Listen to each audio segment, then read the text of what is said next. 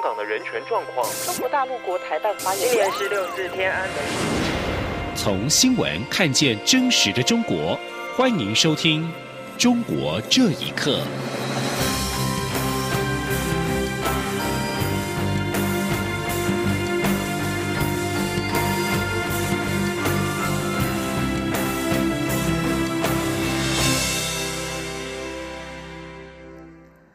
各位好，欢迎收听《中国这一刻》。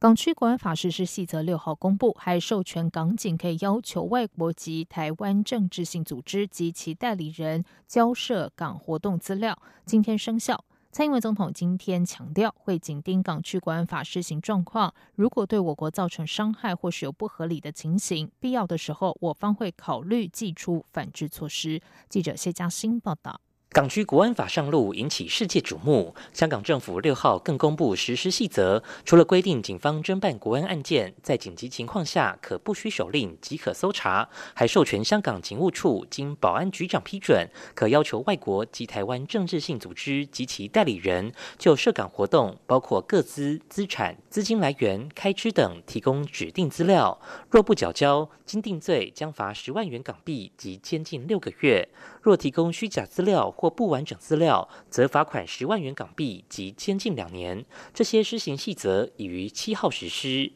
对此，蔡总统七号出席外贸协会五十周年茶会时强调，会紧盯港区国安法施行情况，必要时会对我国国民以及国家相关组织发出警讯或指引，让他们不要因此受到伤害。政府甚至也会考虑祭出反制措施。总统说：“那如果这个港版的国安法实施，对我们的国家造成伤害的时候，或者有不合理的这种现象的时候，我们会考虑反制措施。港区国安法规范到台湾政治团体，国民党希望蔡总统告诉他们要不要遵守。总统回应：每个重要或主要政党都应该要有能力来判断港区国安法有哪些是无法接受的内容。希望不只有执政者，所有政党大家要一起面对此法对台湾造成的伤害。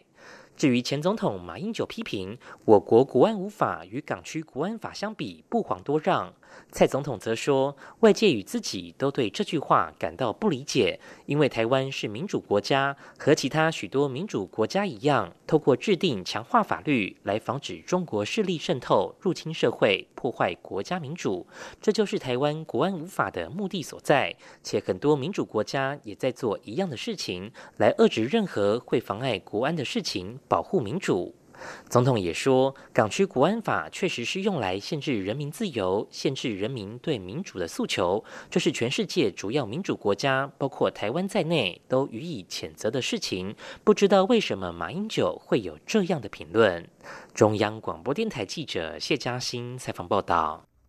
行政院长苏贞昌今天表示，港区国安法管到世界各地，还要管台湾，但台湾是主权独立国家，政府不会当中国的帮凶。苏贞昌表示，台湾有主权才有安全，国人同胞要团结一心，才能够保护自己。陆会表达强烈的不满和谴责，并要求香港方面应该保障我驻港机构不受任何政治干扰，政府也会采取一切可能行动，保障国人在港应有权益与自由安全。港区国安法的争议继续发酵。香港国安法第四十三条实行实施实施细则当中提到，被怀疑危害国家安全人士可以限制其离开香港，并冻结相关财产等。在香港及台湾的外国组织还必须配合提供相关资料，引发外外界的关注。学者认为，这会让香港人把财产转移到安全的地方，将会加速香港财富流失，同时也影响到全球的言论自由和隐私保障。请听以下的报道。香港政府网站公布《港区国安法》第四十三条实施细则，今天实施，规定特区政府警务处在维护国家安全部门办理危害国家安全犯罪案件时，可以采取的各种措施，其中包括要求被怀疑涉嫌危害国家安全罪的人士交出旅游证件，限制离开香港；若当事人财产被怀疑涉罪，可以冻结、限制、没收。及充公相关财产等。美国约翰霍普金斯大学社会学系及高等国际研究学院政治经济学教授孔告峰接受自由亚洲电台采访时表示，长远来看，这项措施将加快香港的财富流失，因为很多中国富豪之所以把财产转移到香港，就是因为在中国没有保障。现在很多在香港有资产的中国领导人家属，肯定想把资产转移到更安全的地方。港区国安法第四十三条实施细则还包括授权指定警务处人员，要求有关资讯发布人士、网络服务商移除危害国家安全的资讯。所有截取通讯及秘密监察行动，只需要经行政长官批准，无需经由法院。还有在香港的外国及台湾政治性组织及其代理人，要就涉港活动提供资料。由于港区国安法第三十六条、第三十七条及第三十八条已经将管辖权扩大到香港境外，外界担心，不但香港将再无言论自由和隐私保障。全球自由也会受严重影响。美国德克萨斯州圣托马斯大学国际研究中心教授叶耀元受访表示：“中国政府正不断的压缩自由空间。”他说：“中国授权行政部门可以无限制上纲监控的力量，这某种程度是国务院大外宣的加强版。现在国安法则更进一步的约束了这些还会跟中国往来的外国人应该如何遵从北京方面的说法。”这对于香港作为自由经济区，绝对会有重大的伤害。毕竟，言论与资讯的自由传播，自由市场经济的一大要件。美国《华尔街日报》也报道，港区国安法四十三条实施细则公布之后，脸书及通讯软体花刺 APP 也都表示，已经暂停处理香港执法机构对使用者资料的审查要求，以便就该法的影响进行评估，并与人权专家进行相关调查。央广新闻整理报道：香港行政长官林郑月娥今天表示，国安法本文已经赋予港警和驻港国安公署相关执法权利，实施细则则是反映的是保障人权，并非扩张警权。林郑月娥今天在记者会上表示，港区国安法尊重人权、基本法和人权公约，法律只包含四类危害国家安全的罪行，不存在一般人会误堕法网的问题。相较外国的国安法令，港区国安法并不算严苛，只处理四项迫在眉睫的事项。而在被问到在港区国安法下能否确保新闻自由，林郑月回应：如果记者能够保证百分之百不触犯国安法，那他也能做出相关保证。接下来关心的是，北京清华大学法学院教授许章润六号被警方从北京住处带走，并被指涉嫌在四川嫖娼。由于许章润近年来数次发文批评中国国家主席习近平以及中国政府，学者认为中共当局是透过这次行动向异议人士发出最后通牒。请听以下的报道。德国之声报道，许章润六月三十号就被中国当局软禁在家，在当周末被解禁。此后，多名朋友曾经在七月四号与许章润吃饭，不料六号就被逮捕。根据报道指出，许章润的友人表示。许章润的邻居们亲眼目睹事件发生时，有十多辆的车停在他家门口。接着有二十多名警察进入许家。不久后，许章润就被带走。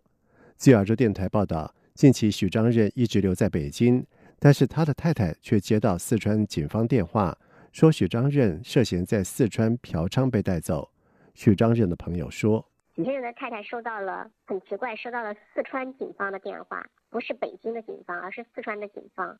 许先生是因为嫖娼被抓捕，所以这一点呢，是中国共产党，就中国的这个执政党惯用的一些手段，也很荒唐，也很可笑。许章润的朋友表示，香港城市大学出版社原本计划在今年上半年出版许章润过去三年内发表过的十篇文章。然而，许章润接获中国当局和出版社社长的警告后，计划取消。之后，纽约一家出版社决定出版这本书，并且在两周前问世。这应该就是导致许章润被捕的重要原因。一名不愿公开身份的学者形容这次拘捕行动是对异人士的最后通牒。他说：“我相信是最高层的亲自指挥、亲自部署下把他带走，都是骇人听闻的。”对所有知识分子的一个警告，这是很重要的一个杀鸡儆猴，以思想入罪的方式对大陆的知识分子意识形态领域进行镇压，试图做一个呃接近于最后行动的一个大逮捕。许章润是中国法理学与宪政理论学者，二零一八年发表文章批评国家主席习近平取消国家主席任期制度，最后就被北京清华大学停职停课。他在今年五月发表文章，分析中国在武汉肺炎疫情下暴露的问题，呼吁改革制度。六月间，徐章任发文指，中国当局强拆北京多个住宅老区以及艺术区，是意图借此垄断思想。央广新闻整理报道。香港电台今天引述报道，徐章润的妻子已经获得警方通知，徐章润可以在十二号获释回家。报道指出，许章润妻子和学生商量之后，决定等他获释之后才公布其他消息，尽可能减少对许章润的麻烦，并确保他能够顺利回家。被指疑是中国大外宣工具之一的孔子学院，近来低调改名为教育部中外语言交流合作中心，并宣称改由所谓民间公益组织来运营。不过，由于依然和中国官方有着密切关系，因此被外界认为改名的目的是在减轻外界对中国操控教育的质疑和担心。请听以下的报道：被认为是中国对外宣传机构的孔子学院，近期纷纷遭欧美国家各大学终止合作，传出低调改名。中国媒体中新社报道，关于孔子学院总部已更名为教育部中外语言交流合作中心的消息不确实。全世界的孔子学院没有要改名，不过孔子学院接下来将由民间公益组织中国国际中文教育基金会全面负责运行。基金会负责人声称，孔子学院是非营利性民间公益教育机构。不过，根据自由亚洲电台报道，孔子学院国家汉办的官网上一篇新闻稿表明，受中国教育部委托新设置的教育部中外语言交流合作中心。将组织实施向海外教育机构公派教师项目，其中由该中心提供资助的专案就包括孔子学院。这也显示中国教育部依旧清楚掌握孔子学院派哪些老师赴海外教授中文。美国纽约城市大学教授夏明认为，中国过去试图通过孔子学院输出央视型汉语到美国的教育体系是失败的。他受访时表示，他不看好孔子学院未来在美国大学的发展。夏明说：“嗯，我觉得它不可能变得更受欢迎，只不过呢，可能是减少一种树大招风的效应。但是我觉得，就中美的目前的大的格局了，对中国政府的这个就是所谓的代理人，呃，白手套这些机构了，我相信呢，控制会越来越严。所以我相信呢，就说孔子学院呢，呃，不管它以什么形式，在美国的市场是会越来越小。”孔子学院近年来在美国形象不佳，主要是传出设立在美国各个学校的孔子学院，甚至包括学校本身，在涉及西藏、新疆与台湾议题的文化或学术活动上，都要求必须按照北京官方的规则行事，引发美国学术自由遭限缩与自我审查的忧虑。美国国会在二零一八年通过二零一九财政年度国防授权法后。美国国防部就不再补助设有孔子学院的美国大学中文学习奖学金。